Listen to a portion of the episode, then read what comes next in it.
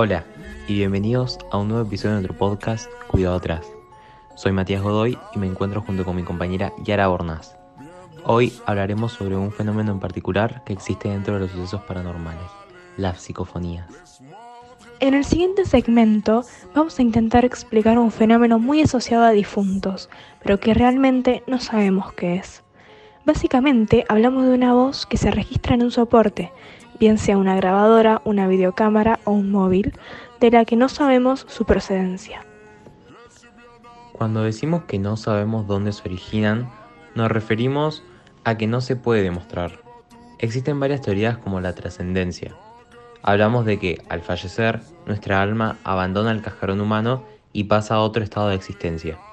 Algunos van a ese cielo cristiano, al Bajala nórdico, o los campos elíseos de la mitología griega cada uno acorde a su creencia.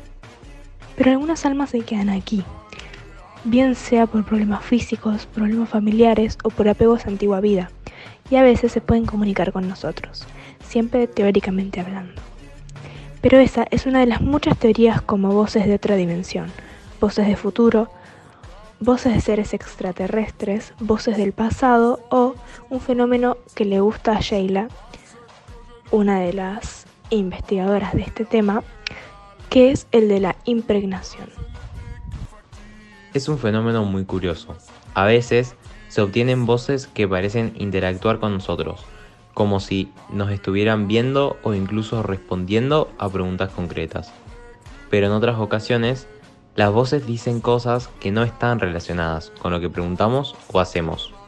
Es como si la entidad, fantasma o espíritu estuviera viviendo su vida y captáramos su día a día con nuestros aparatos. Existen varios tipos a la hora de realizar una sesión psicofonía. Siempre se suele grabar con dos fuentes de audio. Esto es muy útil para poder comparar audios y no confundirse con falsos positivos. Un ruido grabado en los dos soportes es algo físico, que puede llegar a ocurrir. Si solo se graba en uno, es momento de indagar. Normalmente se realizan varios tipos de grabaciones. Lo más habitual es grabar, por ejemplo, durante 5 minutos en silencio, siempre haciendo al principio una pequeña ficha sonora del lugar, fecha, personas y tiempo. Otra modalidad es lanzar preguntas al aire durante 5 minutos y dejando entre pregunta y pregunta un espacio en blanco de 20 segundos.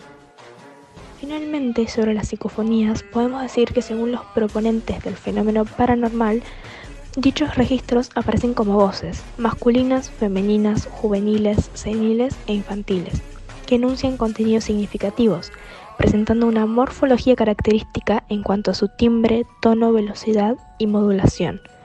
Según algunos estudios, en ocasiones, voces psicofónicas han respondido a preguntas puntuales, llegando a entablar un diálogo.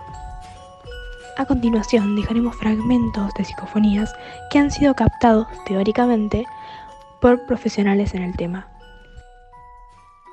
Esta psicofonía fue grabada en el año 2000 por un investigador profesional.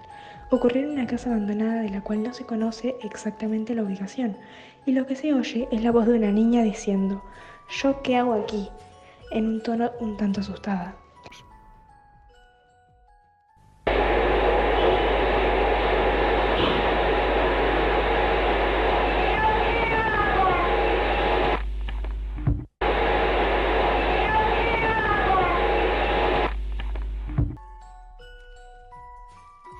Eso fue todo por hoy. Muchas gracias por escucharnos y nos vemos en la próxima edición de Cuidado Atrás.